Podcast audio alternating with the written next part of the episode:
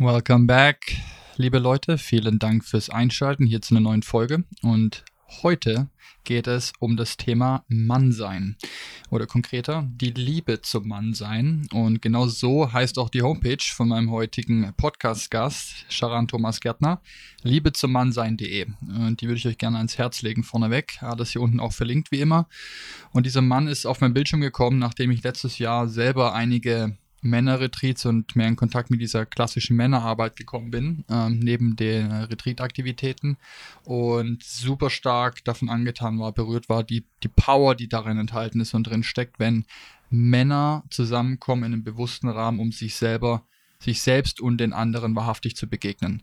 Und was das auslöst an Energie und was da dann freigesetzt werden kann, ist so schön und so krass potent. Und deswegen wollte ich dazu gerne vertieft mal ein Gespräch führen mit jemandem, der das schon seit sehr, sehr, sehr langer Zeit macht und begleitet und deswegen mit Sharan, dem perfekten Interviewgast, gefunden. Weil Sharan selbst durch einen sehr interessanten, eigenen, finde ich, sehr interessanten Lebensweg bisher, unter anderem auch Begegnung mit Osho in den 80ern und dann ein Jahr dort in einem Ashram verbracht und so weiter, sehr viel Eigen- und Selbsterfahrung gemacht hat, um dann zu dieser Arbeit zu finden, aber jetzt schon seit sehr, sehr langer Zeit auch mit Männergruppen in Seminarräumen begleitet und eine Leidenschaft von Charan ist eben diese Räume für Männer zu schaffen, wo diese Begegnung stattfinden kann.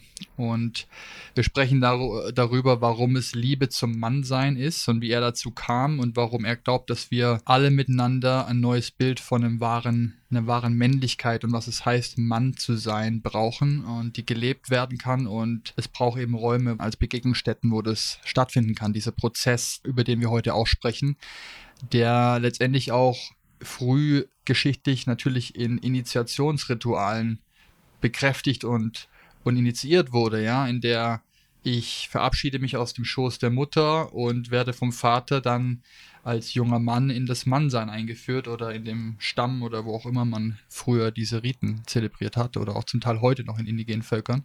Bei uns auf jeden Fall im Westen nicht mehr. Und wie wichtig es ist aber und was für ein zentrales Element von unserem Erwachsenwerdungsprozess und wie unabdingbar dieser Prozess ist tatsächlich und warum ein Fehlen von dieser Initiationszeit dazu führt, dass wir im Erwachsenensein mit diesen ganzen schmerzvollen emotionalen Lastern und Problemen rumlaufen und sie versuchen zu lösen, aber dann vielleicht von einer gescheiterten Beziehung in die nächste stolpern, als Mann keine Ahnung haben, wo unsere Lebensausrichtung hingeht, keine Entscheidung treffen können, uns nicht abgrenzen können.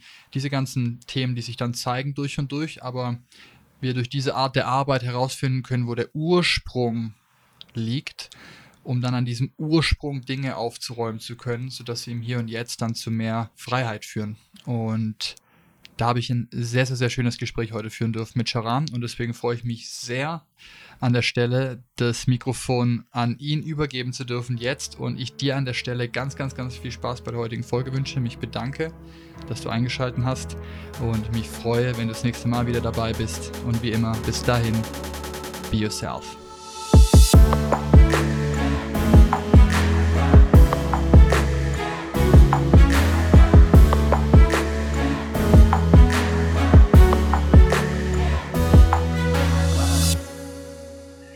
Sharan, schön, dass du hier auf dem Podcast bist. Ich freue mich sehr aufs Gespräch mit dir. Äh, die nächsten 60 bis, mal gucken, 90 Minuten voll dem Mannsein gewidmet. Und ich bin sehr gespannt, wo uns dieser Dialog hinführen wird. Ich habe sehr, sehr, sehr, sehr Lust aufs Gespräch mit dir. Schön, dass du hier bist. Ja, danke für die Einladung. Und wie wir gesagt haben, stell mir eine Frage und dann geht's los.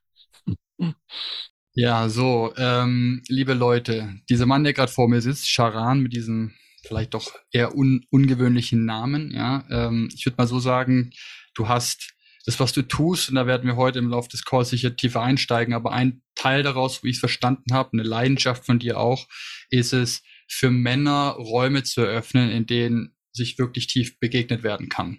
Du machst es in Workshops, in Seminaren, das heißt, du leitest auch Männergruppen und so weiter, machst noch andere Dinge, aber es ist ein wesentlicher zentraler Bestandteil deiner Arbeit.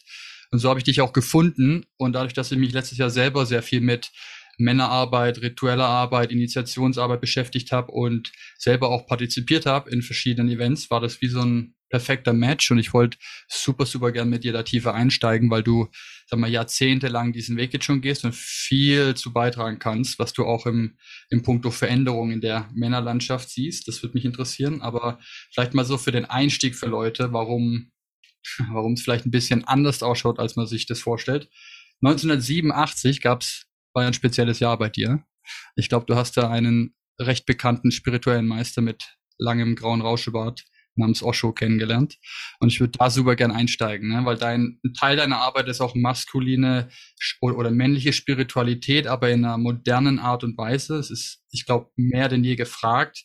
Und da würde ich gerne auch hinkommen. Aber vielleicht fangen wir mal an bei diesem wahrscheinlich sehr, sehr, sehr einschneidenden Moment, kann ich mir vorstellen. Ich treffe Osho und bin danach ein Jahr in seinem Ashram. Und dann mal gucken, was passiert. Hm.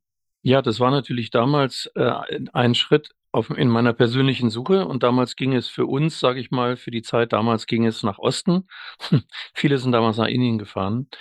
Ähm, das Besondere, und wenn du mich fragst, wie, wie fließt es heute noch in meiner Arbeit ein, war die 80er Jahre und das, was Osho gemacht hat und was er neu gemacht hat, war die Verbindung von Therapie und Spiritualität. Das heißt, er war ja ein spiritueller Meister und er hat aber gesagt, wenn ich euch Westler jetzt sage, schließt mal die Augen und geh nach innen, dann werdet ihr nicht weit kommen, weil ihr habt eine Menge innerer Themen, die ihr erstmal lösen müsst. Und es war damals eine Zeit, wo eben auch die ganzen Leute aus Amerika und so weiter, die schon Therapeuten waren, auf einer inneren Suche dorthin gekommen sind und die haben dann ihr Know-how dort zur Verfügung gestellt und dann entstand das, was dann spirituelle Therapie genannt wurde. Das heißt, wir haben morgens die dynamische gemacht und dann sind wir vielleicht in eine Tantra-Gruppe gegangen oder in eine Encounter-Gruppe oder in eine innere Kind-Gruppe oder so. Ähm, und dann am Abend saßen wir vor Osho, äh, Bhagwan Sri Rajneesh hieß er damals noch. Und ähm, da war ich einer von 3000 Leuten in der Buddha Hall und hatte wirklich das Gefühl, ähm, das ist der Ort, wo man heutzutage sein muss. Es war ein bisschen ähm, tatsächlich wie auf einem anderen Planeten, weil dort ein Energiefeld entstanden ist, was ich so vorher noch nicht kannte. Und das begleitet mich im Grunde bis heute. Also das heißt, ich mache ja Männerarbeit, das heißt, wir machen diese Arbeit, wo wir zurückgehen in die Kindheit, ins innere Kind, wo wir die Wut befreien, wo es auch laut werden darf.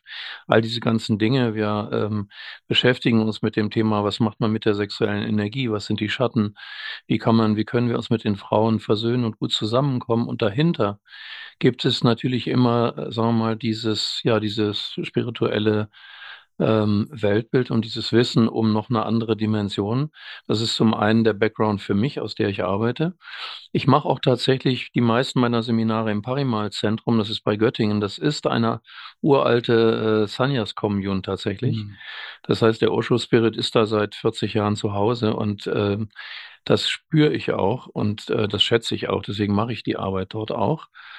Und ähm, bei mir ist es so weitergegangen wie mit vielen. Äh, Osho hat seinen Körper verlassen 1991, dann hat man teilweise, ist man zu anderen spirituellen Meistern gegangen, hat andere Wege gefunden. Wenn man genau hinguckt, eine Menge der äh, Leute, die heutzutage Therapie oder Selbsterfahrung anbieten auf einem bestimmten Level. Wenn du da in die Biografie guckst, merkst du, aha, der war auch mal irgendwann bei Osho. Manche nennen sich noch so. Charan ist mein Sanyas-Name. Mhm. Der heißt Hingabe übersetzt. Das fand ich damals erstmal total doof. Ich wollte irgendwie so einen, irgendwie König der Weisheit oder irgendwie sowas haben. Inz inzwischen bin ich ganz glücklich mit dem Namen, deswegen nenne ich mich auch nach wie vor so. Das ist einfach mein Name geworden, Sharan. Und ähm, ja, ich glaube, ich habe also dann auch viele, viele, viele Jahre in der Sanyas Commune, in der Sanyas äh, Community sozusagen verbracht. Ich habe lange in Köln gelebt, bin durch diese ganzen Seminare und Selbsterfahrungen gegangen, die man damals eben gemacht hat oder die eben Basics sind. Und ähm, habe außerdem auch noch bei Veresch, das ist ein, auch ein Osho-Schüler, der in der Nähe von Egmont, äh, in, äh, in der Nähe von Amsterdam, ein eigenes Zentrum gemacht hat. Ähm, der hat eine, eine ganz eigene Biografie, der war mal Junkie, ist clean geworden, wurde dann Therapeut, hat dann Osho kennengelernt und hat dann seine eigene Kommunion aufgemacht. Und das heißt, dieses vierjährige Therapeutentraining war eine ordentliche Herausforderung, weil da ging es ganz ordentlich zur Sache, weil er hatte eben seine persönliche Karriere hinter sich, hat viel mit Encounter diese, ähm, diesen Weg äh, gemeistert. Und äh, das heißt für mich heute, dass ich sehr gut mit, äh, mit einer Menge Energie umgehen kann. Ich habe da keine Angst davor. Und ähm, das ist so der Background. Ich komme gerade von einem Mutterseminar. Wir können danach auch nochmal inhaltlich drauf eingehen. Gerade am letzten Wochenende waren 20 Männer bei mir zu dem Thema Mutterfesseln, Mutterkraft.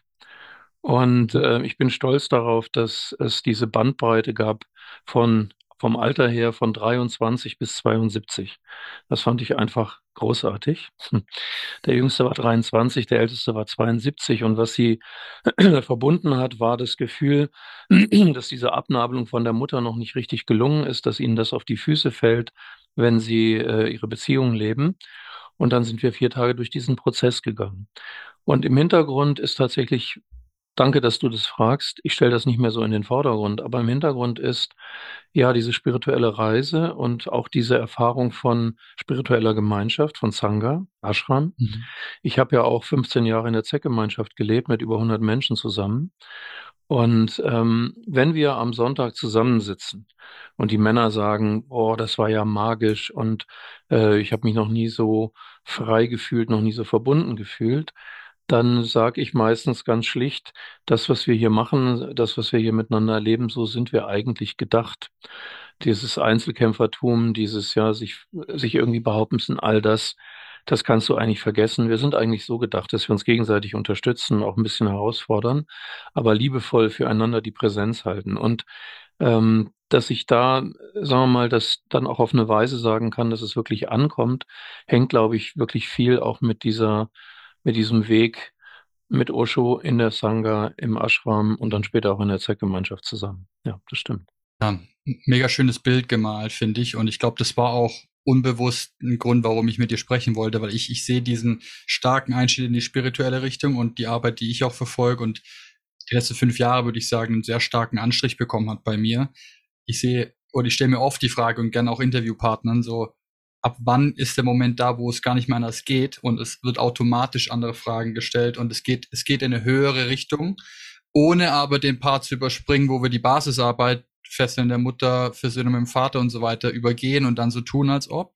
Und das finde ich einen sehr spannenden, äh, sag mal, Balanceakt, wo ich viel rumgetänzelt sehe und da will ich gleich mit dir reingucken, weil ich glaube, du hast sowas, da gucken wir gleich rein mit, dem, mit der Mutter und dem Vater. Ähm, aber vielleicht da vorne weg, Du hast ja verschiedene ähm, auch Angebote, Homepages und eine, so deine Hauptseite nennt sich Liebe zum Mannsein. Warum hast du diesen Titel gewählt? Ja, den habe ich sehr bewusst gewählt, weil mit der Entscheidung, Männerarbeit zu machen, war verbunden das Gefühl, dass ich nicht einverstanden bin mit dem, mit diesem miesen Bild von Männlichkeit. Das natürlich auch aus nachvollziehbaren Gründen, aber das, ähm, das so im Moment en vogue ist. Und ähm, ich erinnere mich, es gibt eine Grafik, ist immer so Beispiel für mich eine Grafik, wo man äh, einen, einen etwas dümmlich aussehenden, ein bisschen dicklichen Mann sieht, der so ein Handy hochhält mit einem etwas äh, nichtssagenden Gesichtsausdruck. Auf dem Handy sieht man einen Smiley und unten drunter steht, schön, wenn Männer Gefühle zeigen können. Und das ist so mies, ja, das ist so mies. Und ähm, Natürlich haben wir Männer, sage ich mal, Dreck am Stecken. Natürlich gibt es das Patriarchat. Natürlich ähm, äh, sind wir geprägt auf eine Weise, wo wir sagen, hey, da geht's nicht weiter. Das ist alles richtig. Aber ähm, Liebe zum Mannsein, diesen Titel habe ich gewählt, weil ich gesagt habe, ähm, wir können glücklich und stolz darauf sein, Männer zu sein. Wir können den Weg gehen, wir können die Schattenarbeit machen. Und wenn ich jetzt zurückdenke an dieses Seminar, jetzt gerade eben mit 20 Männern, da entsteht eine solche Herzkraft auch unter den Männern, eine solche Solidarität. Es gibt natürlich auch einen Grund, warum wir bestimmte Themen erstmal ohne die Frauen anschauen. Das ist nicht gegen die Frauen gerichtet. Im Gegenteil, da kommen wir noch drauf. Wir haben ja auch ein Seminar, wo wir uns mit den Frauen wirklich treffen. Ähm, aber es ist, es entsteht unter Männern ganz schnell, wenn die mal merken, ähm, ich bin nicht der Einzige mit diesen Themen und ich kann hier wirklich vertrauen. Und ähm, ich stehe vielleicht äh, Rücken an Rücken mit einem Mann und merke plötzlich, wie gut diese brüderliche Präsenz tut. Ja, und vielleicht merke ich sogar meine Sehnsucht nach einem Vater, der damals in meinem Rücken gestanden hätte. Da geht ganz schnell ganz viel auf. Und dann ist es wunderbar zu sehen, wie die Männer auch sich gegenseitig unterstützen. Wenn einer in der Mitte ist, und durch was durchgeht. Es gab auch, weil du das gerade gesagt hast, es gab zwei Männer, wo ich auch gesagt habe, bei euch ist so der Point of No Return erreicht. Das bezog sich aber tatsächlich noch auf diese therapeutischen Themen. Ihr könnt nicht mehr zurück in die alten Rollen. Das geht einfach nicht mehr nach dem, was ihr jetzt hier äh, gemacht habt. Und wenn ich dann in die Runde gucke und sehe, wie alle ganz wach dabei sind und wo, wie auf diesen Gesichtern so ein Lächeln ist und so eine, so eine Unterstützungsenergie, dann sage ich, ja, das ist, das ist eine besondere männliche Qualität, die man wirklich schätzen und lieben kann. Und mit Liebe zum Mannsein.de wollte ich das von vornherein klar machen, dass ich, äh, dass ich mit diesem Verständnis von Mannsein komme und dann muss man sich natürlich an die Arbeit machen. Aber das ist der Untergrund dazu. Mega schön. Und mir sagt es ja zu, deswegen ähm, schön, dass du es bewusst gewählt hast. Ich glaube, so ein Satz auf deiner Seite, der sehr mit mir resoniert hat, ist, wie so ein wichtiger Teil unserer Reise zur reifen Männlichkeit kann man nur mit Männern machen oder ist nur mit anderen Männern möglich. Und den Satz zu lesen, aber ihn zu lesen, zu registrieren und zu fühlen, als das stimmt, ist bei mir passiert, als ich deine Seite gefunden habe. Aber erst würde ich sagen, auf Basis von meinem letztjährigen Jahr an Selbsterfahrung, wo ich bei zwei Männergruppen dabei war. Einmal durchs Mankind Project in einer großen Runde 100 Leute und einmal mehr in einem kleineren 25 Leute Privatrahmen mit anderer Medicine, die dann mit reinkamen. Aber es war immer der Container von Begegnung unter Männern, aufrichtiger, ehrlicher Begegnung unter Männern, die in einem, in einem liebenden Container für Wachstum und Verbundenheit sorgen möchte. Und wie du gerade gesagt hast, hätte ich selber nicht erfahren und ich bin viel in solchen Erfahrungsgruppen, die auch gemischt sind. Aber es ist ein Unterschied, ob du reine männliche Energie hast, die mit dieser Intention diese Arbeit sucht oder eine Mischung hast. Und deswegen würde ich sagen, ich kann das erst unterschreiben, seitdem ich selber erfahren habe. Aber es gibt gewisse Parts, die du nur mit anderen Männern machen kannst und dafür auch andere Männer brauchst. Und da würde ich super gerne rein, weil ich glaube, dass es noch nicht bei sehr vielen angekommen ist. Und dann sind wir schon bei deinen ganzen Schwerpunktthemen. Und einer davon ist, wenn ich es richtig formuliere, der Vaterhunger. Und ich sehe den überall, wo ich hinguck. Und da würde ich, glaube ich, gerne mal rein mit dir, weil es gerade gut passend ist. Ich meine, du hast zig Schwerpunktthemen und da ist viel Archetypenarbeit drin und du machst wirklich, es geht um Sexualität, Gemeinschaft, Schattenarbeit, all die Dinge, Spiritualität, aber so einen Kern, wenn ich rein drill, ist wie immer, wenn wir auch die Therapiearbeit machen, frühkindliche Erziehung, Mama, Papa. Und du hast, glaube im letzten Gespräch sowas gesagt wie, ähm, die Loslösung der Mutter ist die größte Tür in die Freiheit des Mannes. Und auf der anderen Seite, warum bedarf es einer Versöhnung mit dem Vater als Voraussetzung, damit du überhaupt ins Mannsein initiiert werden kannst? Und da würde ich mal das Mikrofon gerne an dich übergeben. Ja, gerne. Also das steht tatsächlich auch letztendlich biografisch äh, am Anfang meiner eigenen Reise als Mann, ja. Weil mein Vater, ich bin gerne, ich bin Jahrgang 58, letztes Jahrhundert. Mein Vater war im Zweiten Weltkrieg und kam als 23-jähriger traumatisierter Weltkriegsteilnehmer nach Hause. Und äh, die Ehe meiner Eltern war schon sehr bald gescheitert. Ich bin sozusagen mit einer eigentlich alleinerziehenden Mutter aufgewachsen. Als ich zwölf war, ist mein Vater ausgezogen und ähm, ich habe ihn nie wirklich erreichen können. Es gab eine riesige Sehnsucht, natürlich von ihm gespiegelt zu werden. Und er war nicht in der Lage dazu, mir das wirklich zu geben. Und es hat einen langen, langen Irrweg eigentlich ausgelöst. Ich erzähle manchmal die Geschichte, und das da war ich ungefähr 19, wo ich mit meiner Freundin in der Eifel unterwegs war und wir von einem Bauern, ich nehme an, dass der Bauer war, der hatte so eine ordentliche Pranke als Hand, gefragt wurden, ob wir ihm einen Liter Benzin äh, äh, abzapfen können. Das hat er bekommen, er war auch schon ein bisschen angeheitert, glaube ich, und dann hat er zum Schluss sich bedankt und hat mit seiner Pranke auf meine Schulter gehauen. Und dann habe ich mich äh, zu meiner Freundin ins Auto gesetzt und habe gesagt, äh, ich muss mal eben die Augen zumachen, weil ich möchte gern verstehen, was hier gerade passiert. Weil auf der einen Seite tat meine Schulter total weh und auf der anderen Seite war ich glücklich.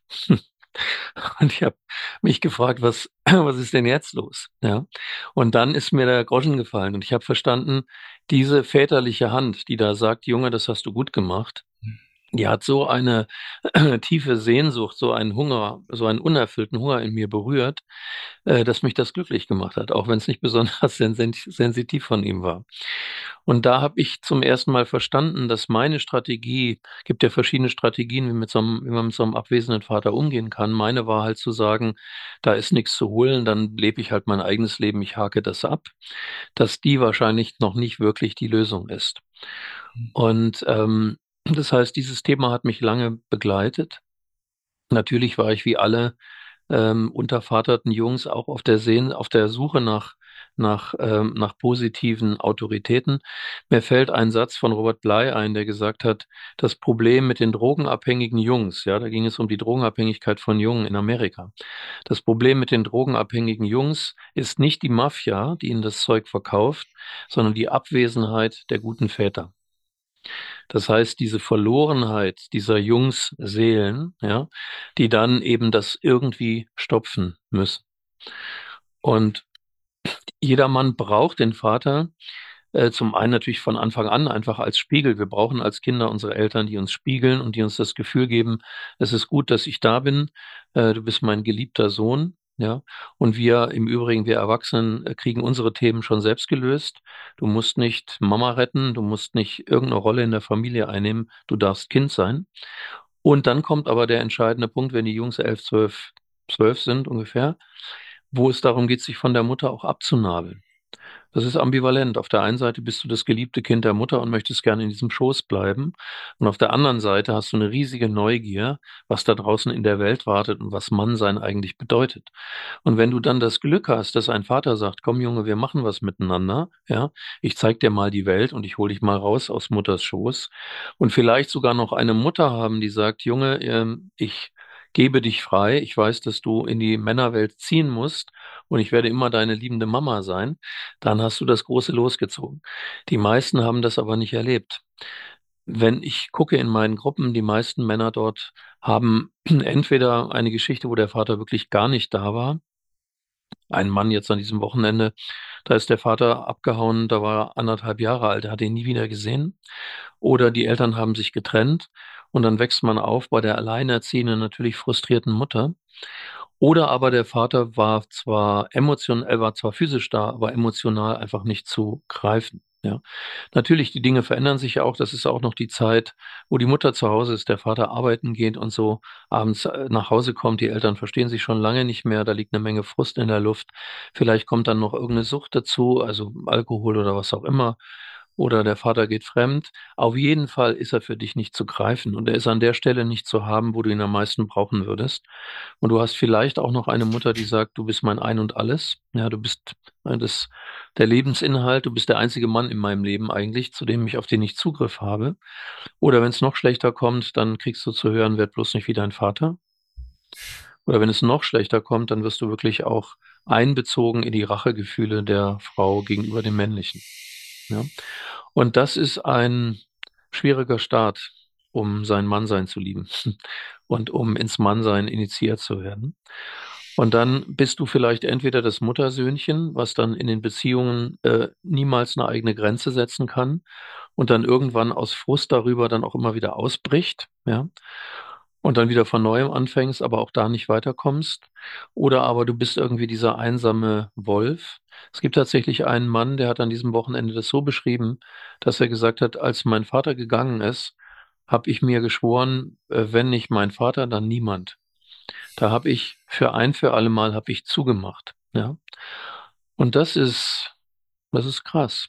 Und ähm, diese Männer kommen dann irgendwann zu dieser Arbeit, wenn ihnen das eben auf die Füße fällt, wenn in den Beziehungen es nicht mehr weitergeht oder wenn die Midlife-Crisis da ist oder wenn diese spirituelle Suche irgendwo anklopft und man merkt, ich weiß gar nicht, wer ich wirklich bin. Ja?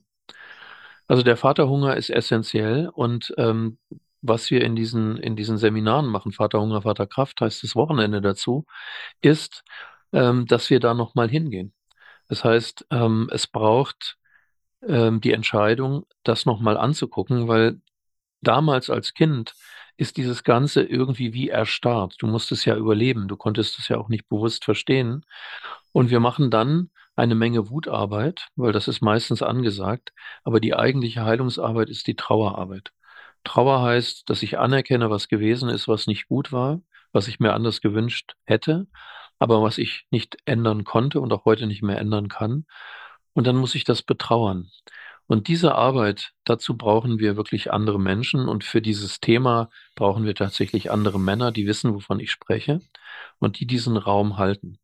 Und dann kann ich da innerlich hingehen und kann auch den kleinen Jungen nochmal an die Hand nehmen und sagen, ich bin jetzt ein erwachsener Mann, so, und ich nehme dich an die Hand und wir gehen da jetzt zusammen hin. Wir haben hier Unterstützung, wir haben einen Reisebegleiter, das bin ich, und wir können es riskieren, an diese Stellen nochmal ranzugehen. Und wenn das passiert, das ist einer der ersten Schritte. Es geht dann noch viel weiter im Vaterseminar, aber das ist das, was ansteht.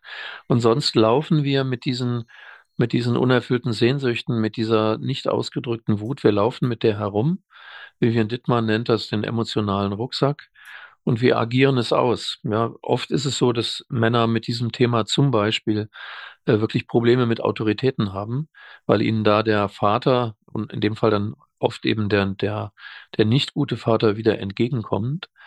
Aber natürlich, wenn ich so mein Herz verschlossen habe, dann heirate ich vielleicht, ich kriege vielleicht auch Kinder, ich habe eine Frau, alles gut, ich baue ein Haus, dann sind die Kinder aus dem Haus und plötzlich steht eine Frau mir vor mir, die sagt, wo bist du eigentlich? Ich kann dich nicht spüren, ich kann dich nicht fühlen. Wir haben das jetzt alles gerockt, ja, die Kinder sind groß, das Haus ist gebaut und jetzt frage ich mich, wo sind, wo sind wir eigentlich gelandet? Und mhm. dann merkt der Mann, ich habe mein Herz verschlossen und es gibt einen, einen Punkt, wo das begonnen hat und es hat mit dem Vater zu tun, unter anderem.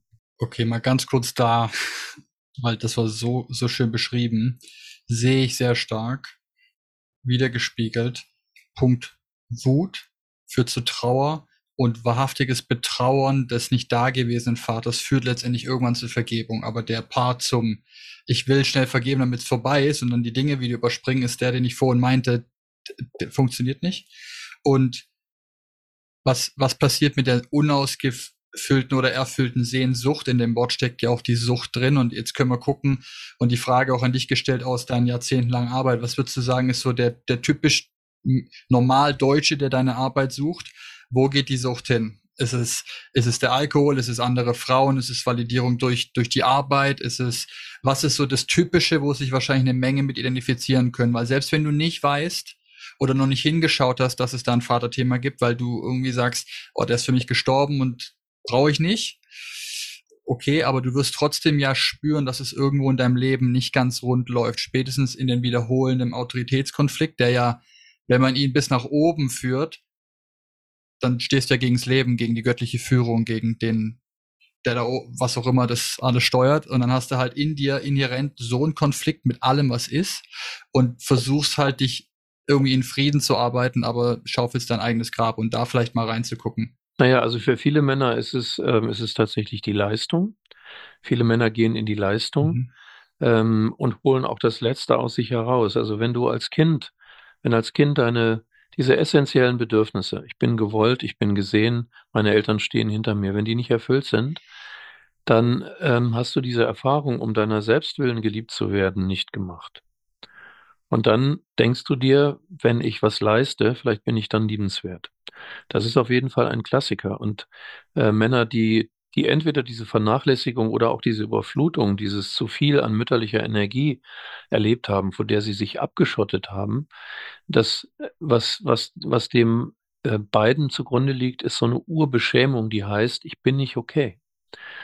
Und weil das ist die Logik des Kindes, wenn die Eltern mich so behandeln, wenn ich nicht das bekomme, was ich brauche, das geht, ist natürlich nicht bewusst äh, äh, intellektuell, aber gefühlt. Wenn ich nicht das bekomme, was ich brauche, dann ist was mit mir nicht in Ordnung. Und das ist diese Urbeschämung, wo ich auch anfange, vielleicht äh, versuchen, zu versuchen, es den, den Eltern recht zu machen und mich ein Stück weit von mir selber entfremde. Deswegen spreche ich in dieser Arbeit auch oft von der Heimreise, dass wir diese verloren gegangenen Anteile tatsächlich wieder zu uns zurückholen. Und du hast nach den, nach den Auswegsbewe nach den Ausweichbewegungen, nach den Süchten gefragt. Das eine ist für mich ähm, tatsächlich eben die, ähm, ähm, das Arbeiten, das Leisten, ja, bis zum Umfallen, das Letzte aus sich rausholen aus einem unbewussten Gefühl heraus, vielleicht bin ich dann was wert. Ähm, dann ist es natürlich so, dass, sagen wir mal, der sicherste Ort, wenn es da diese Schmerzen gibt, mit dem, wo ich nicht weiß, wie ich damit umgehen soll, ist natürlich der Kopf.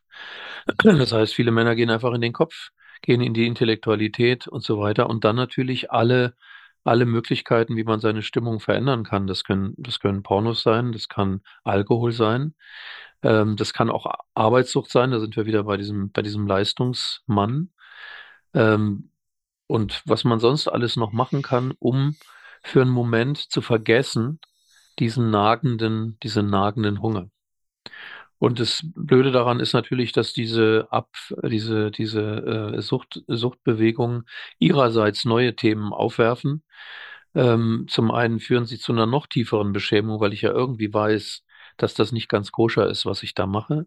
Ich nehme mir dann ja auch jedes Mal vor, dass ich damit aufhöre und ich mache trotzdem weiter. Also dann geht die Beschämung immer weiter, bis an einen Punkt, wo ich nicht mehr kann, wo ich kapituliere. Also ich würde sagen, Arbeit, Leistung, Pornografie, Alkohol.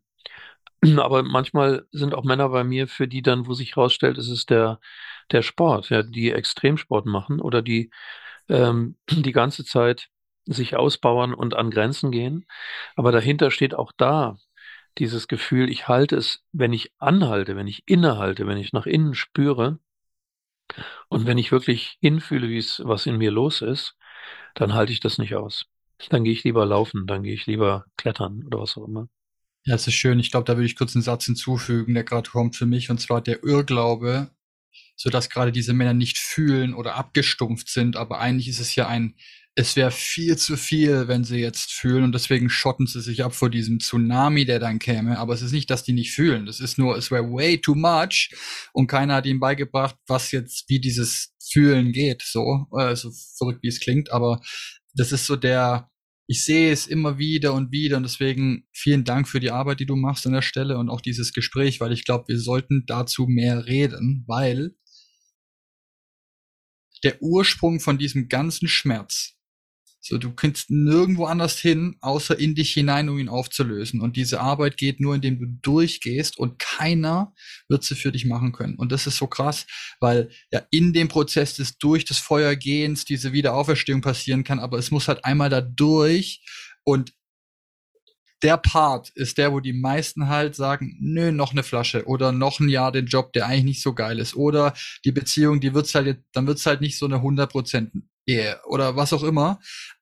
Procrastination einfach bloß nicht, um mal innezuhalten, weil was passiert, wenn und du arbeitest auch viel mit Stille, Meditation, deswegen ist es aus meiner Sicht unausweichlich, dass wir auf den Weg kommen, weil wenn du in einem Kreis von Männern sitzt und es ist einfach mal ruhig, keiner bewegt sich und macht irgendwas, ja, dann musst du nichts mehr machen. Ist ja alles da.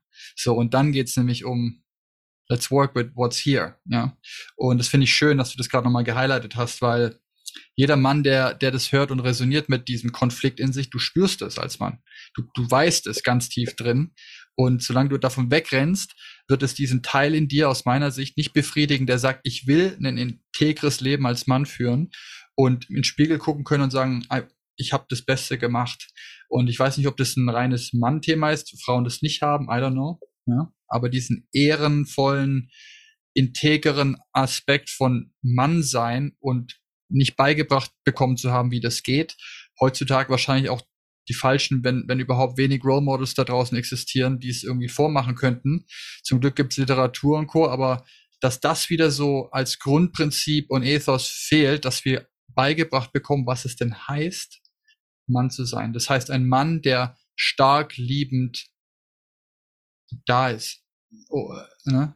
Und, und was das Liebe nicht heißt, es darf, ist hier alles kuscheln, sondern Liebe ist sehr, kann sehr direkt sein, Wahrheit beherbergen, muss auch beschützen, da kommt die Wut mit rein. Aber all dieses, was es ausmacht, Mann zu sein, fängt an bei dem fehlenden Vorbild, der der Vater gegeben gegebenenfalls gewesen wäre, der auch keinen hatte, weil davor Weltkrieg und alle, und dann sind wir nämlich schon wieder bei dem Generationsding. Und deswegen schön, wenn du sagst, in deiner Runde waren 23-Jährige und 72-Jährige, weil da hast du es dann genau und dieses Verständnis, was ja auch durch die Arbeit kommt, irgendwann kommt ja der Punkt, wo du deinen Vater erkennst als, er hat sein Bestes gegeben. Trotzdem ist der Schmerz ja da, aber in diesem Prozess irgendwann mal zu erkennen, boah, wir teilen ja den gleichen Schmerz. Es ist ja dein Schmerz ist mein Schmerz und da ist ja das ganze Ding aufgehangen. Ich würde gerne noch einen Hinweis geben, weil mir das gerade eingefallen ist, wenn, wenn, äh, wenn, wenn die jetzt zuhören, wenn ihr in, in das Vaterthema noch ein bisschen mehr einsteigen wollt, es gibt bei YouTube zwei Vorträge von mir, die ich auf der Mannsein-Konferenz in Berlin gehalten habe, 2017 und 2019, die ich übrigens sehr empfehlen kann für die deutsche Männerszene. Das mhm. ist im Juni, Mitte Juni in Berlin, da kommen 300 bis 400 Männer zusammen und das ist wirklich ein starkes Event. Und dort habe ich zweimal zu dem Thema Vaterhunger, Vaterkraft gesprochen. Beim zweiten Mal mit dem, äh, mit dem, mit dem Unterthema, was heißt das fürs eigene Vatersein? Weil es kommen natürlich auch oft Männer zu mir, die sagen, ich will mein Vaterthema auch deswegen anschauen, weil ich selber Söhne habe und weil ich es einfach besser machen will. Und bei YouTube findet ihr, also findet ihr diese beiden Vorträge, da, da ähm, blätter ich dieses Thema Vaterhunger, Vaterkraft eben nochmal weiter aus. Und weil du das Thema, was machen die Frauen gesagt hast, ähm, unser, sagen wir mal, unser Kürzel, wenn du mich fragen würdest, was ist ein, was ist denn jetzt ein Mann, der sich zu Recht selber liebt, dann würde ich sagen, ähm, wir sprechen von einem kraftvollen und berührbaren Mann. Ein Mann, der zugleich kraftvoll und berührbar ist. Und ähm, deswegen machen wir auf der einen Seite die Schattenarbeit, sowohl das Kraftvolle hat einen Schatten, das ist ja ganz klar, die Dominanz, das Machotum, das Patriarchat, all diese Dinge, ja. Auch das Sensitive hat einen Schatten, das Weichei, das Muttersöhnchen, so. Mhm. Und wir brauchen beides. Wenn wir voll in unserer Kraft stehen, brauchen wir keine Angst zu haben vor einer wirklichen Herzberührung. Und wenn ich wirklich in Verbindung mit meinem Herzen bin, brauche ich keine Angst vor meiner Kraft zu haben. Und das ist im Übrigen etwas, was auch die Frauen sehr schätzen. Es gibt ein wunderbares Video, das kann ich auch sehr empfehlen, ganz kurz, sieben Minuten. Das heißt From Women to Men. Und da sprechen Frauen die Männer direkt an. Und sie starten damit, dass sie sagen, wir sind Frauen, die von Männern verletzt wurden. Das kennen wir. Ja? Und dann mhm. kommt aber, dass sie sagen, und wir sind Frauen, die Männer verletzt haben. Und wir übernehmen Verantwortung für diesen Part. Das ist ein wunderbares Video und es endet damit, dass eine Frau sagt, ich ehre euren Mut, ich ehre eure Kraft, eure Entscheidungsfähigkeit, also all das, was man so traditionell männlich nennt. Und ich nenne euer, ich ehre eure Berührbarkeit, eure Tränen, eure, euer Herz. Und dann kommt der für mich entscheidende Satz in diesem Video, wo sie sagt, ich ehre euren Mut, mit beidem da zu sein. Das ist es, was mich wirklich anzieht. Das ist, was sie an euch lieben. Das als Message an uns Männer. Und die Frauen sind auf ihrem Weg, natürlich, und haben ihre Themen zu bearbeiten, auf jeden Fall. Also, das ist, was die Frauen an uns lieben, wenn wir berührbar und kraftvoll sind, unseren Weg gegangen sind und Verantwortung übernehmen. Der David Deida hat es allerdings auch auf den Punkt gebracht und hat gesagt, ähm, deine, deine Partnerin, die wird deine sensitiven Seiten ehren, aber sie möchte auch sicher sein, dass du nicht in erster Linie aus deinen unversorgten Kindheitswunden bestehst. Sie möchte, dass du weißt, wo es hingeht für dich und dass du dich darum kümmerst. Dann kann sie sich dir hingeben, was auch eine Sehnsucht der Frau ist, dass sie sich auch mal hingeben kann. Und wir haben ein, ein Männertraining, wo wir uns tatsächlich im letzten Modul mit den Frauen eines befreundeten Frauenjahrestrainings treffen von Mayona Bliss. Weiblichkeit erwacht heißt es. Und da sind dann 30 Männer, 30 Frauen. Wir hatten auch mal einen Kongress, da waren wir 80 Männer, 120 Frauen. Und wir haben jeder sozusagen unsere Hausaufgaben gemacht. Ja, da sind wir durch, dann nennen wir es Urkraft stärken, Herzweiten, Erwachsen lieben. Und wenn das mal klar ist, dann treffen wir die Frauen. Und dann muss aufgeräumt werden, dann gibt es Versöhnungsarbeit. Aber dann ist es auch möglich, wirklich wieder zusammenkommen in etwas, was wir wilden Frieden nennen. Das ist auch ein Buchtitel irgendwann mal aus den 80ern in Amerika. Wilder Frieden, das heißt Frieden und Versöhnung, der aber wirklich lebendig ist. Und das ist für mich die Vision von dem Zusammenkommen von Männern und Frauen, ähm, wo wir nicht mehr in den alten Männer-Frauen-Rollen verhaftet sind, sondern letztendlich Beziehung eigentlich Freundschaft bedeutet und gegenseitige Anerkennung. Vielen Dank nochmal für den Hinweis. Hm. Und, und so schön zu sehen auch in der Beschreibung, wie es unausweichlich beides zusammenhängt miteinander. Wir haben den Vaterhunger und auf der anderen Seite die, die, die Fesseln der Mutter, wo du sagst, die geht's zu durchschneiden und eigentlich die Rolle des Vaters ja auch wäre, mit 12, 13 zu sagen, Sohn. Und auch wenn Mama noch hängt oder noch festhält und der Vater dann kommt und sagt, so, nee, jetzt ist Zeit, so, ab in den Dschungel mit dem mit dem Führertrupp und jetzt geht's jagen und danach sitzen wir am Feuer und dann erzähle ich dir, wie es hier weitergeht, so. Aber diese Initiationsrituale halt nicht mehr da sind und sobald der Knick einmal drin ist im Schlauch, sei es der Vater ist nicht präsent, viel zu viel am Arbeiten, die Frau, Partnerin, Mutter dann hat auch Bedürfnisse, die werden nicht, und dann passiert halt das Leben und das Menschsein und dann verläuft sich das und wer ist ja in der Regel, der, der halt dann hinhält, ist dann oftmals der Nächste in der Reihe, Sohn, der dann halt kommt irgendwo muss es ja hin, diese unbedienten Sehnsüchte. Und dann haben wir wieder diese Verstrickung. Und dann hast du Männer, die heranwachsen, wie du sagtest, in den Mustern von verweichlicht, ich muss retten, pleasen, für alle da sein, keine Grenzen setzen oder zu sagen, oh, auf gar keinen Fall, ich hasse das und werden zu dem Agro-Macho, den anderen Teil vom Spektrum und da, ich glaube, da würde ich kurz ein bisschen rein tauchen ein bisschen, weil dieser, dieser Part ist auch so komplex für Männer, weil es ja nachher um die eigene Mutter geht.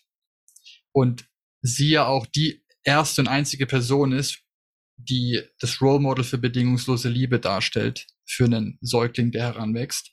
Und wenn da im Kern schon früh irgendwas passiert, und das versuche ich immer zu vermitteln durch die Gespräche auch, weil das so weit weg ist für jemanden, der sich noch nicht mit Therapie oder Tiefenarbeit beschäftigt hat, ich kann mir sehr lange Zeit eine Geschichte erzählen, die okay genug ist, wie du sagst, und das geht auch, solange die Kinder im Haus sind und die Ehe klappt und der Job funktioniert und irgendwann geht's halt kaputt und dann musst du halt hingucken und mein Wunsch ist, dass mehr Menschen schaffen, bevor das Schiff brennt, da schon mal hinzugucken. Und du hattest mir vielleicht die letzte Frage dazu im letzten Gespräch gesagt, es ist spannend zu beobachten. Die letzten 30 Jahre hast du Du siehst vermehrt jüngere Männer kommen, die Angst haben, Fehler zu machen, deswegen die Arbeit suchen. Und du siehst ältere, die kommen und sagen, es ist alles am Brennen, wie kriege ich es jetzt aufgeräumt? Ja, das stimmt. Also es ist sozusagen eine gute Nachricht, dass ich tatsächlich wahrnehme, dass ähm, das eben, das freut mich natürlich total, dass eben auch jüngere Männer kommen. Ähm, also die, die du zuletzt genannt hast, die irgendwann sagen, ähm, jetzt bin ich 50 und so weiter, alles ist erreicht und trotzdem gibt es eine innere Leere oder meine Frau ist weg, weil sie sagt, ich weiß nicht mehr, wer du bist. Ähm, und die dann sagen, okay, äh, offensichtlich muss ich mir noch mal was angucken.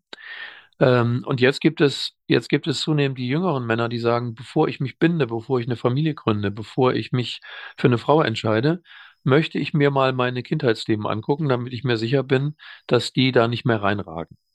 Da äh, leben wir natürlich einfach in einer Zeit, wo die auch auf, teilweise auch auf unseren Schultern oder auf meinen Schultern auf jeden Fall auch stehen und dieses Bewusstsein da ist. Und das ist natürlich echt eine starke Sache. Wie gesagt, der 23-Jährige, der jetzt in dem Seminar war, der kann das wirklich so sagen, dass er sagt, ja, ich möchte manchmal auch ganz bewusst, ich möchte das nicht mehr weitergeben. Ich möchte dieses Band sozusagen durchschneiden ähm, und äh, möchte mir da meine Themen angucken, damit ich ein bewusstes, eine bewusste Entscheidung treffen kann und bewusst Mann sein kann.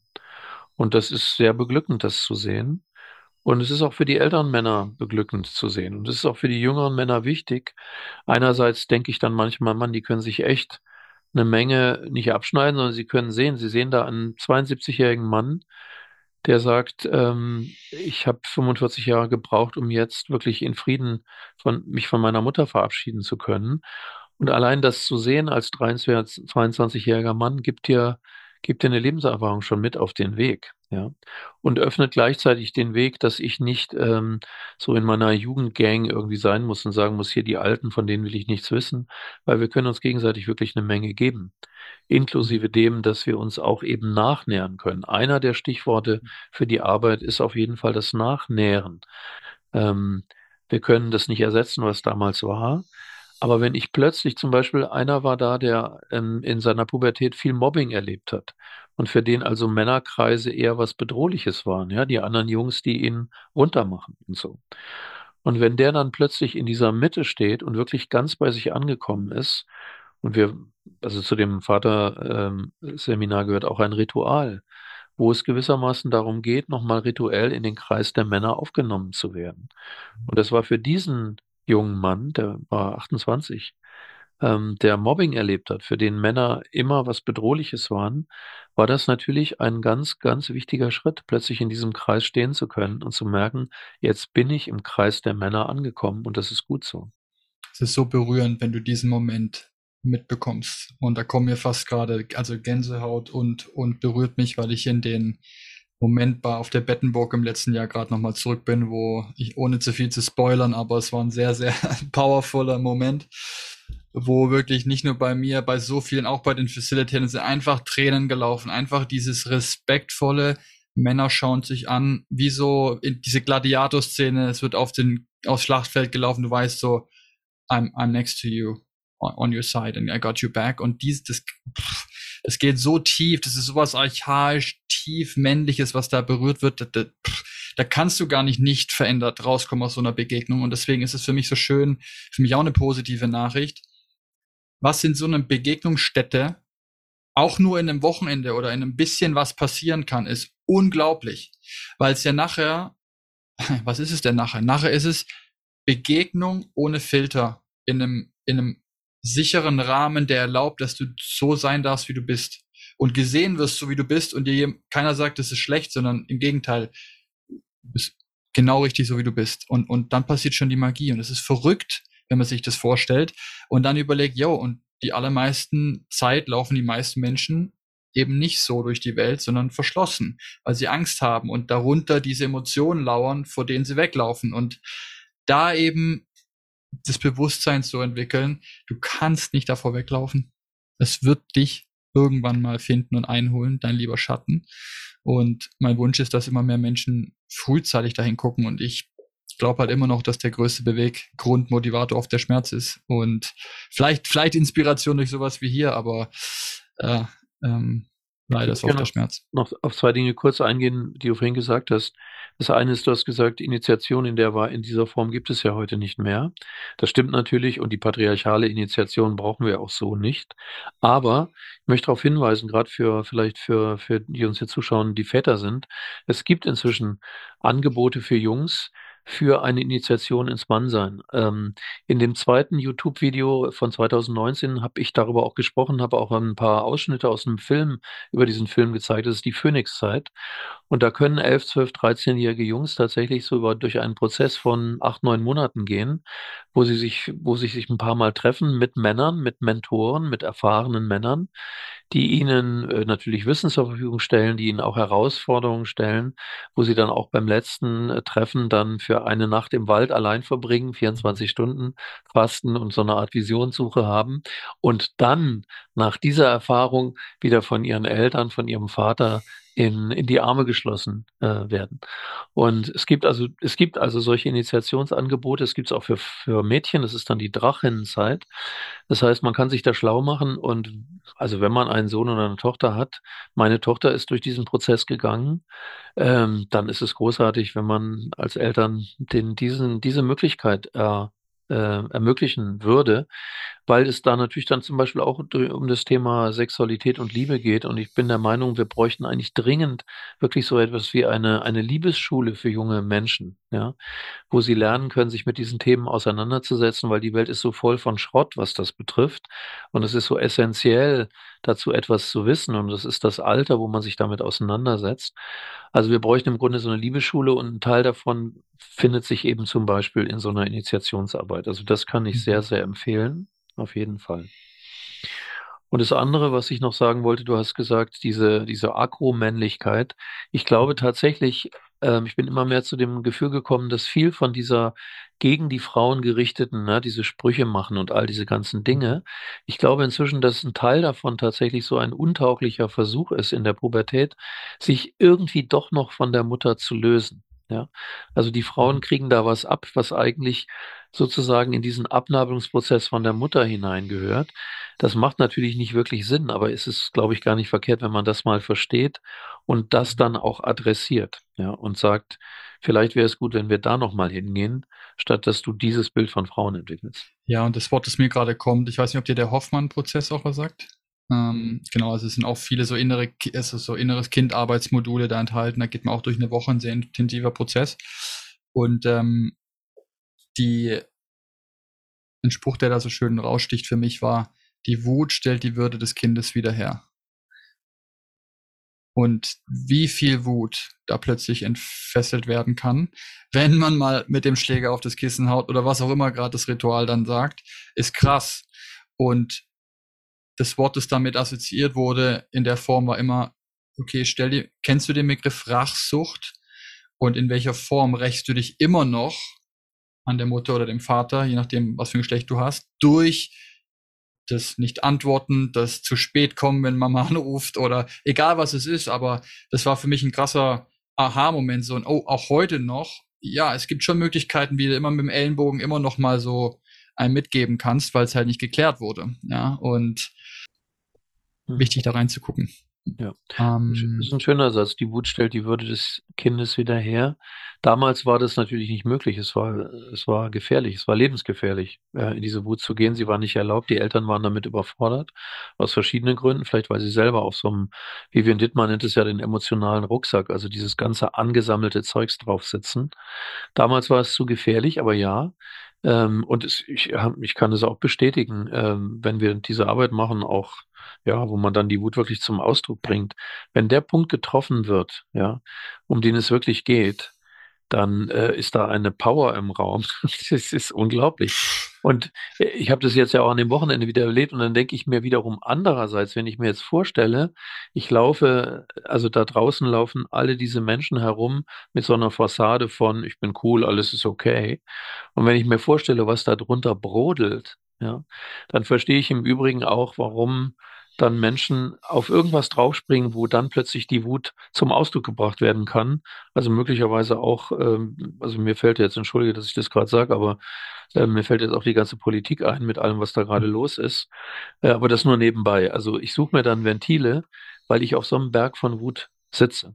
Und der C.G. Jung hat es ein bisschen akademischer ausgedrückt. Er hat gesagt, jeder, jede Neurose ist ein Ersatz für legitimes Leiden.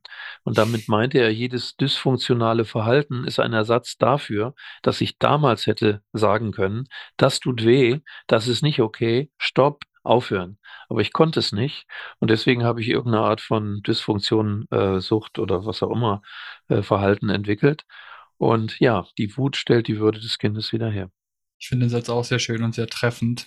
Und der Moment, du sagst, wenn man den richtig trifft und auch in so einer Gruppe an Männern, das ist so heftig. Also was da entfesselt wird, und da stelle ich mir die Frage, welcher Mann ist gefährlicher? Der, der mit seiner Wut in Verbindung ist und die ownt und weiß, was er damit tun kann, oder der, der nicht aware ist und sagt, ah, alles okay und schon okay und dieser Vulkan aber so ausbrechen kann. Und wie viele Gespräche für ich, wo es heißt, oh Mann, und dann lasse ich wieder eine Frau raus, aber dabei hat sie gar nichts gemacht und dann, oh, dann entschuldige ich mich wieder und jo, und dann laufen wir wieder am Rad. Woher kommt denn dieser impulsive, diese impulsive kurze Zündschnur? Okay, ja, die gehört nicht hierher, sondern die, die brennt schon seit einer Weile da hinten und dahin zu gucken, woher die herrührt, ne? Und das immer wieder bei dem als Mann bei dem Mutterthema und diesen Fesseln. Und vielleicht so aus, das ist schwer wahrscheinlich zu beantworten, aber wenn du jetzt sagst, Männer kommen zu dir, gerade sprechen wir mal über die jüngere Generation, die kommen zu dir, würdest du sagen, primär Vaterhunger oder Mutterfesseln?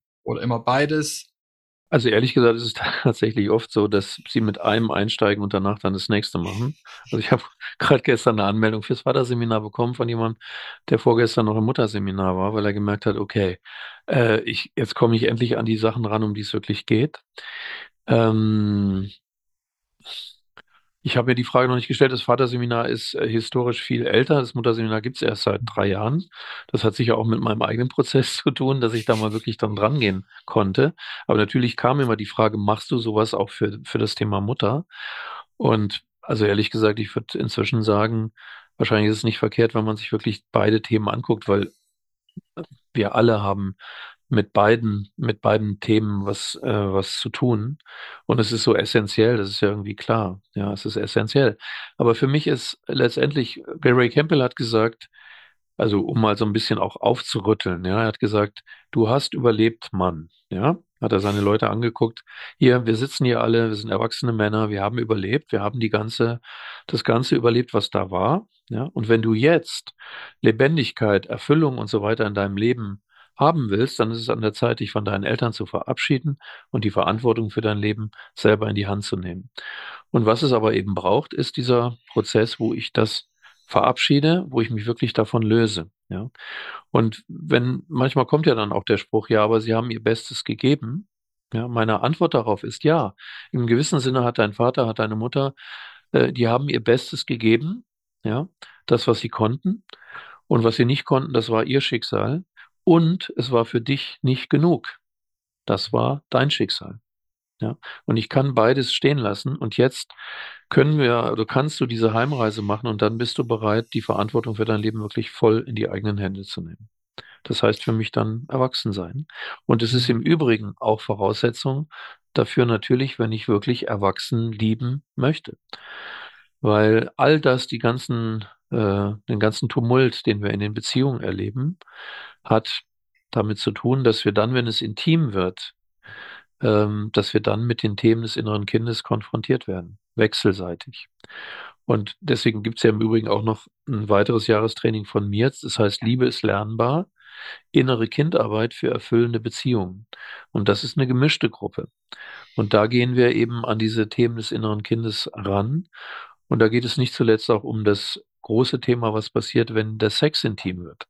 Also wenn ich in, wenn Sexualität und Intimität zusammenkommen, weil dann werden diese ganzen Themen wieder auftauchen, die noch nicht erlöst sind.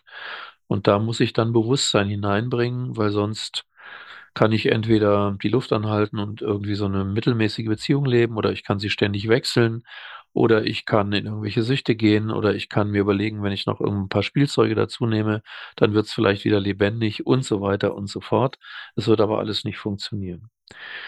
Und um nochmal zurückzukommen, weil du ja mit dem Thema Spiritualität begonnen hast. Ich erinnere mich gerade Krishnananda Trobe, der diese innere Kindarbeit maßgeblich entwickelt hat, übrigens in, in Pune tatsächlich seinerzeit. Mhm. Der sagt, dass, ähm, dass letztendlich die Sehnsucht, die uns da in die Beziehungen führt, in die sexuelle Intimität, eine ist, die dort letztendlich nicht zu erfüllen ist. Das sagen alle. Auch David Eder sagt, äh, dieses ständige Angezogensein von Frauen ist völlig natürlich und wunderbar, aber es ist auch ein Ausdruck einer noch viel tieferen Sehnsucht, nämlich der Sehnsucht nach Einheit. Und die, die bezieht sich nicht auf Mann, Frau, sondern die bezieht sich tatsächlich auf eine spirituelle Sehnsucht. Aber das ist, das ist dann, dann ist das sozusagen das ganze Modul 5 dann ist das ganze Bild komplett, ja. So. Aber ähm, es ist auch nicht verkehrt, das auch zu wissen. Ja. Und vielleicht noch, entschuldige, äh, wenn ich jetzt einen Spruch nach dem anderen bringe, aber du inspirierst Bitte. mich gerade. Ähm, und es gibt noch einen Aspekt, der auch für uns Männer wichtig ist. Und das ist das, was Clinton Callahan so ausgedrückt hat, dass er gesagt hat, dein Herz gibst du den Menschen, die du liebst, und deine Seele gibst du deiner Bestimmung. Mhm. Und das sind zwei verschiedene Dinge. Du kannst nicht diese Frage nach, wozu bin ich eigentlich da und worum geht es eigentlich, allein beantworten durch die Liebesbeziehung, die du eingegangen bist. Da gibst du dein Herz hin. Aber als Mann und im Übrigen auch als Frau gibt es noch eine andere Frage, nämlich die nach der Lebensaufgabe oder nach der Bestimmung. Und es ist wichtig, beides zu kennen und es nicht zu verwechseln. Sau spannender Punkt. Ähm, danke, dass du den aufgemacht hast, weil der für mich einhergeht mit der Suche nach dem spirituellen Weg für viele aus meiner Sicht ohne es zu wissen, aber oft nach wiederholtem Erfolg in dem normalen Alltag, sei es Karriere, Beruf, was auch immer gesucht wurde, um an den Punkt zu kommen, wo man geglaubt hat, dann ist alles okay. Und dann zu realisieren, oh, doch nicht. So, was fehlt jetzt? Und dann kommen die unangenehmen Dinge, weil es dann heißt, shit, ich weiß nicht was, äh, anscheinend nicht noch mehr Geld oder noch mehr das. Und dann geht's nach innen und dann fangen halt diese Prozesse an.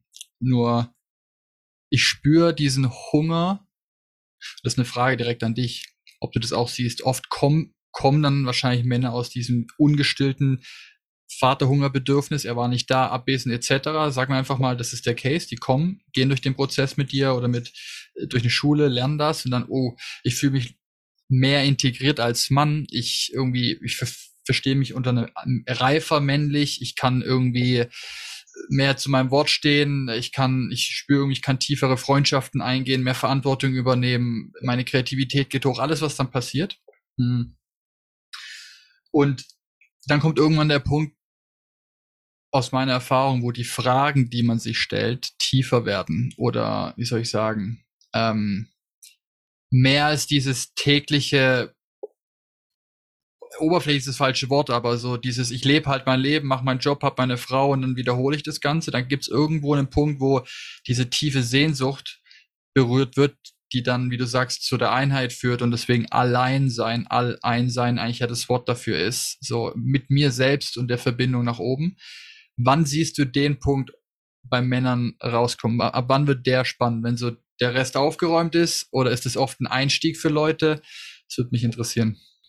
Ich würde sagen, wenn, wenn Männer, wie du richtig gesagt hast, oft motiviert durch den Schmerz ähm, zur Männerarbeit kommen und dann zuerst mal die Erfahrung machen, ich kann mein Herz öffnen, ich muss es nicht alleine machen, es ist nicht nur mein Thema, es ist total nähren unter Männern.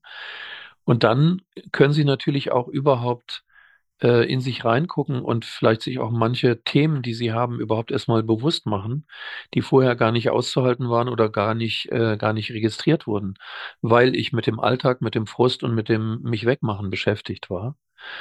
Und ich würde sagen, ich denke, also für viele ist sicher auch natürlich diese, dieser Wunsch, eine erfüllende Beziehung mit einer Frau leben zu können. Also ich muss dazu sagen, ich arbeite mit, mit heterosexuellen Männern zusammen in der Regel. Manchmal kommen auch homosexuelle Männer zu mir. Aber das ist sozusagen meine persönliche Welt und das sind auch die Männer, die ich anziehe.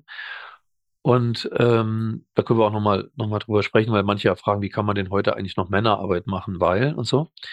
Aber da gibt es mhm. diese Sehnsucht und äh, die Spiritualität kommt da zum Beispiel rein, wenn ich verstehe, wir haben bei dem Modul Erwachsen lieben, spielt der Erich Fromm mit der Kunst des Liebens eine Rolle, wo er sagt, Lieben ist nicht in erster Linie ein Gefühl, sondern ein Bewusstseinszustand. Und die Frage ist nicht, dass ich die richtige finde und dann ist alles gut, sondern dass ich diesen Bewusstseinszustand in mir entwickle.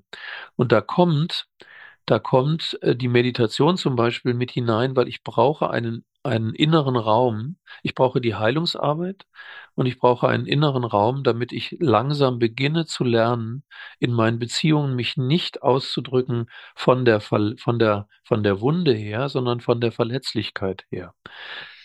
Wenn es intim wird, dann werden diese verletzlichen Stellen berührt. Aber es ist ein Unterschied, ob ich sagen kann, verdammt, du bist wieder über meine Grenze gegangen, ich hasse das, ja, oder ob ich sagen kann, hm, da ist jetzt gerade diese uralte Wunde berührt worden, dass ich früher nicht meinen eigenen Raum hatte. Wenn ich so sprechen kann, kann ich von meiner Verletzlichkeit her sprechen und dann reagiere ich nicht. Wir kennen das alle, wenn wir in Beziehungen aufeinander reagieren. Das ist mhm. letztendlich ziemlich unerfreulich. Aber damit ich überhaupt so, so gucken kann, ähm, und damit ich die zweite Zutat zum Erwachsenenlieben leben kann, nämlich die Fähigkeit, allein zu sein wirklich allein zu sein. Dazu brauche ich diesen inneren Raum, den ich entwickeln kann durch spirituelle Praxis, wie immer die im Einzelnen aussieht, durch Meditation, durch Achtsamkeit, durch Innehalten. Aber das brauche ich tatsächlich und muss ich in mir entwickeln, damit ich zum einen diese, diese Frustmomente, die es in Beziehung gibt, aushalten kann, damit ich wach genug bleibe, dann nicht zu reagieren aus dem emotionalen Rucksack heraus, endlich kann ich es ihnen zurückgeben, sondern mich mitteilen kann aus der Verletzlichkeit heraus und dass ich die Freiheit geben kann, dass zum Beispiel die Frau sagt, ich bin jetzt mal nicht da und ich dann sagen kann, gut, dann bin ich mit mir allein und kann das genießen. Oder ich bin mit meinen Männerbuddies. Aber da, da ragt die Spiritualität rein, zum Beispiel in das Thema Beziehungen. Und ähm, naja, ich meine, bei dem Archetypentraining fangen wir an mit dem Krieger. Das ist klar. Grenzen setzen in die Kraft kommen Männerkreis, der Vater, dann kommt der Heiler, das sind die inneren Kindthemen, dann kommt der Liebhaber, dann kommt der König, da geht es um Visionskraft und auch um die Frage, okay, mit was stelle ich mich denn eigentlich in den Dienst, wenn ich mal meine Heimreise so weit abgeschlossen habe, dass ich sagen kann, ich weiß jetzt, wer ich bin. Und dann kommt der Mystiker und da setzen wir uns auseinander mit dem Thema Tod und Sterben. Wir arbeiten natürlich auch viel in der Natur.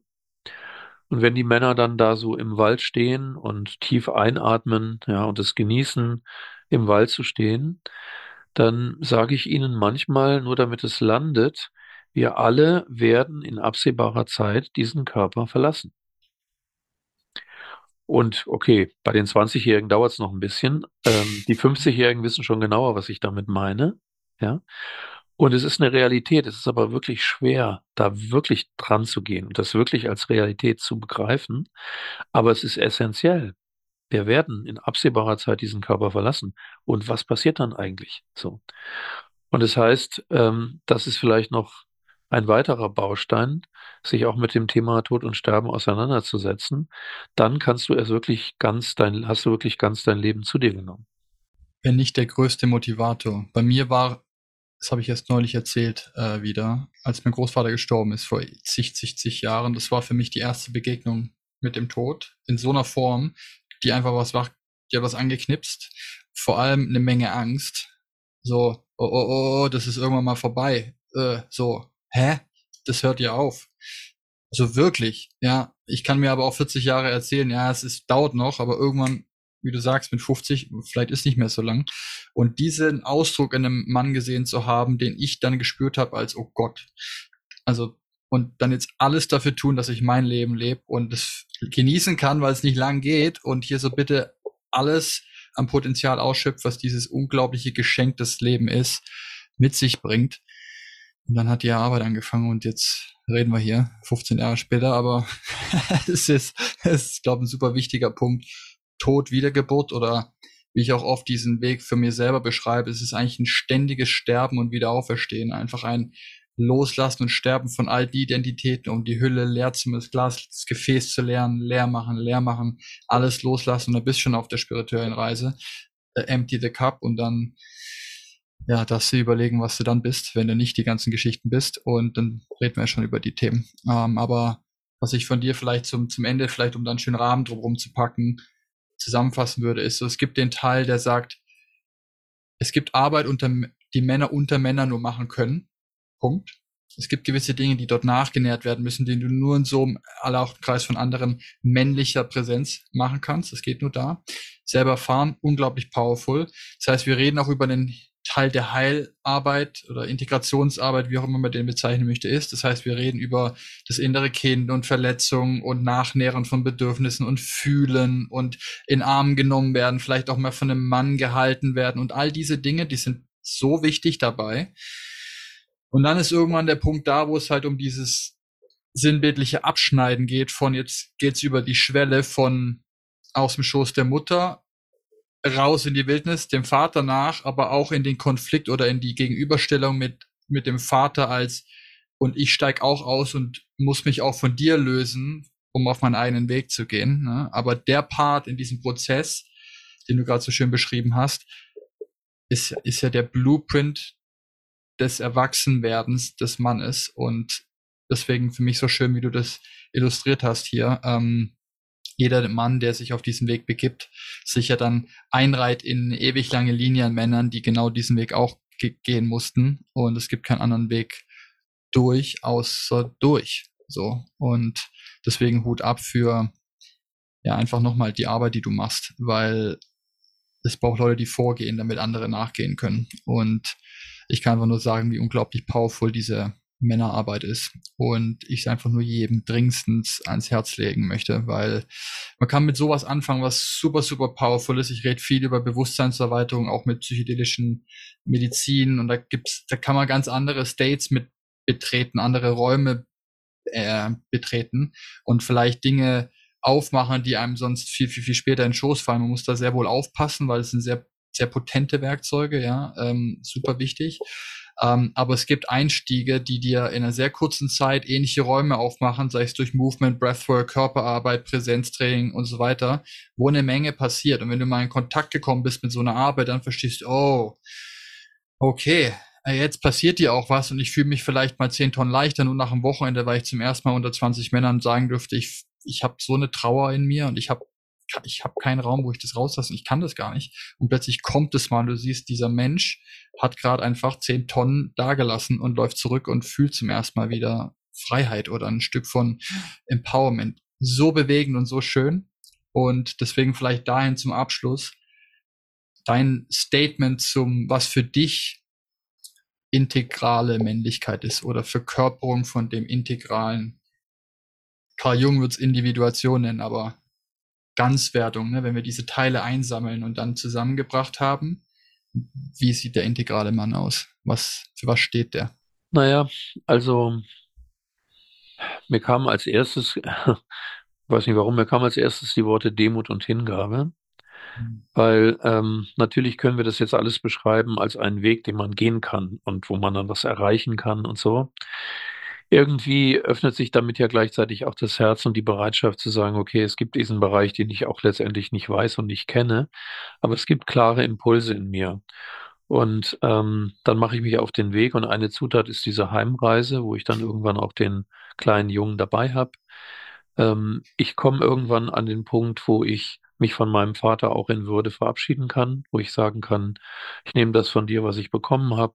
Ich bin jetzt ein erwachsener Mann, ich kann mich nachnähern, ich bin zu Hause, ich bin, ich bin gerne ein Mann, ich liebe mein Mann sein und ich bin auch bereit für die Liebe einer Frau. Wenn ich da mal wirklich angekommen bin, dann bin ich schon weit gekommen. Mhm. Und, und dann gibt's aber auch die Frage so des Königs, äh, okay, ich habe jetzt die Kriegerkraft bei mir, ich kann Grenzen setzen, mir latscht keiner mehr über die Grenzen, ich kann Ziele erreichen und ich weiß, dass ich ein Recht darauf habe und so. und ich habe meinen kleinen Jungen dabei und ich habe auch aussortiert, was ist, was ist äh, unbewusstes Lieben. Ähm, der Wilfried Nellis äh, beschreibt so einen Weg, wo ich vielleicht irgendwann bei der Frau immer die Mutter gesucht habe. Okay, das ist irgendwann vorbei. Dann habe ich, habe ich vielleicht das Sexobjekt gesucht, die mir einfach ein gutes Gefühl macht. Das dürfen Frauen auch weiterhin machen, aber das ist auch noch nicht die Lösung. Dann habe ich vielleicht eine Zeit lang so diese Loyalität gesucht. Ich bin der Mann, du bist die Frau, wir sind die Familie, du hältst mir den Rücken frei, ich mache Karriere, du kriegst die Kinder. Das ist irgendwie auch nicht mehr wirklich zeitgemäß. Dann sind Männer und Frauen durch so einen Selbstfindungsprozess gegangen und am Ende können sie wieder zusammenkommen und sagen, wir führen Beziehungen als Freundschaft in dem Wissen, dass jeder auch für sich stehen kann und dass wir uns gegenseitig das männliche und das weibliche, die männliche, die weibliche Essenz schenken können, ohne uns darauf festzulegen. Und wenn ich dann verstanden habe, dass Lieben eine Kunst ist und ein Bewusstseinszustand und nicht einfach nur ein Gefühl, ähm, dem ich mich hingeben muss, wenn ich die richtige gefunden habe, dann habe ich vielleicht das Erwachsenenlieben in der Tasche. Und dann der, der ähm, Jero Cabal sagt ja in der Quantum Light Meditation, die wir auch immer machen, eine Atemmeditation, sagt er, seit du erwachsen bist, will dein Herz geben. seit du erwachsen. Man könnte auch sagen, sobald du erwachsen bist, merkst du, dass dein Herz geben will. Das ist die eigentliche Qualität des Herzens. Und dann wird sich die Frage stellen, okay, wo gebe ich denn? Ja, was habe ich zu geben? Nicht um zu beweisen, am Ende doch noch zu beweisen, dass ich der starke Typ bin, der ich immer sein wollte, sondern einfach nur, weil das die natürliche Bewegung ist, dass ich mich frage, ich stehe auf den Schultern meiner Eltern, äh, mir wurde das Leben geschenkt, ich weiß, es ist sehr kostbar. Was kann ich beitragen? Was, was will ich beitragen? Was ist mein besonderer ähm, Beitrag, den ich einfach habe? Und dann werde ich mich auf die Suche machen und dann werde ich ein ein dienender Mann sein. Das kann vielleicht auch radikal, vielleicht muss ich dann auch wirklich mal auf den Putz hauen und sagen, so geht es nicht weiter in der Welt. Aber ich möchte immer dazu einladen, auch immer mal wieder innezuhalten und ähm, ja, vielleicht zu sagen, ich schließe die Augen und sage, ähm, innere Weisheit, sag mir, wo es lang geht. Damit ich nicht denke, wenn ich nur perfekt genug bin als Mann, dann habe ich alles in der Hand, weil das stimmt auch nicht.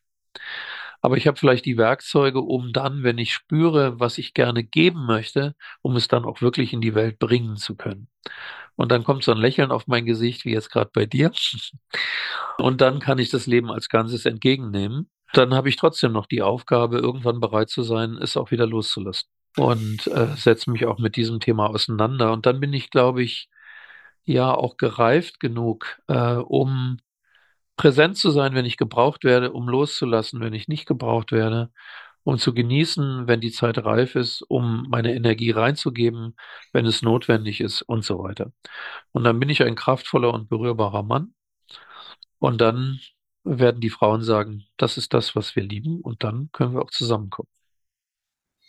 Und ich meine, bitte, wenn ich jetzt ganz fantasieren darf, wenn das dann sozusagen der Mann und die Frau ist, die dann Kinder in die Welt setzen, dann hätten wir vielleicht eine Chance, dass diese Kinder in einem gesunden und heilsamen äh, äh, Surrounding aufwachsen.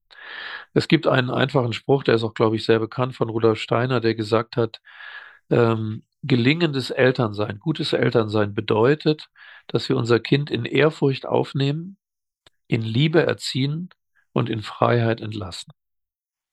Das finde ich sehr simpel und sehr stark.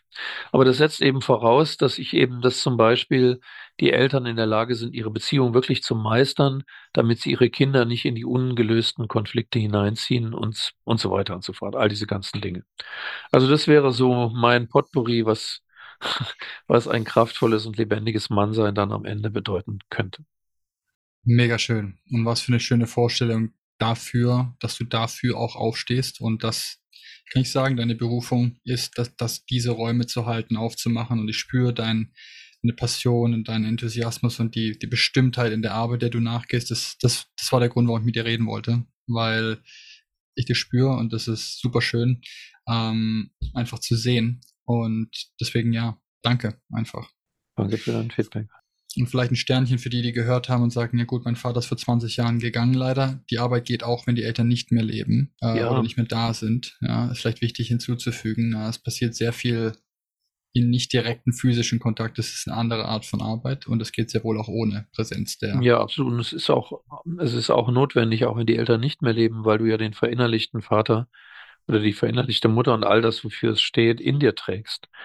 Und das bist du nicht dadurch los, dass, ähm, dass sie nicht mehr am, am Leben sind oder so. Hm. Ja, vielleicht ist zum Ende noch hinzugefügt, so nicht, nicht dem Glauben nachzugehen, das löst sich ja von alleine, weil irgendwann sind sie mhm. weg. Der Konflikt, genau. der herrscht, der wird ja. nicht weggehen. Und deswegen, warum warten, wenn du weißt, es, es existiert ein Konflikt in dir, hinschauen, Ausschau halten. Es gibt Angebote, es gibt Leute und ich werde alles hier, wir werden hier alles und dann dürfen sich Leute sehr gern bei dir melden, die Lust ja. haben, mal so ein Wochenende, ich weiß, du machst auch Wochenende, wo so, Archetypen an einem Wochenende alle zusammen, so den Crashkurs und dann gibt es das Jahr und dass die Leute sich einfach mal auf deinen Seiten ein bisschen tummeln und, mhm. und schauen, wie man die Liebe zum Mannsein besser kultivieren kann. Und ja. hast hier auf jeden Fall einen Supporter. Vielen Dank für deine Arbeit. Mhm. Und ich freue mich, wenn wir uns mal live in der Farbe begegnen. Hat mir sehr, sehr, sehr Spaß gemacht heute. Gerne. Danke fürs Gespräch.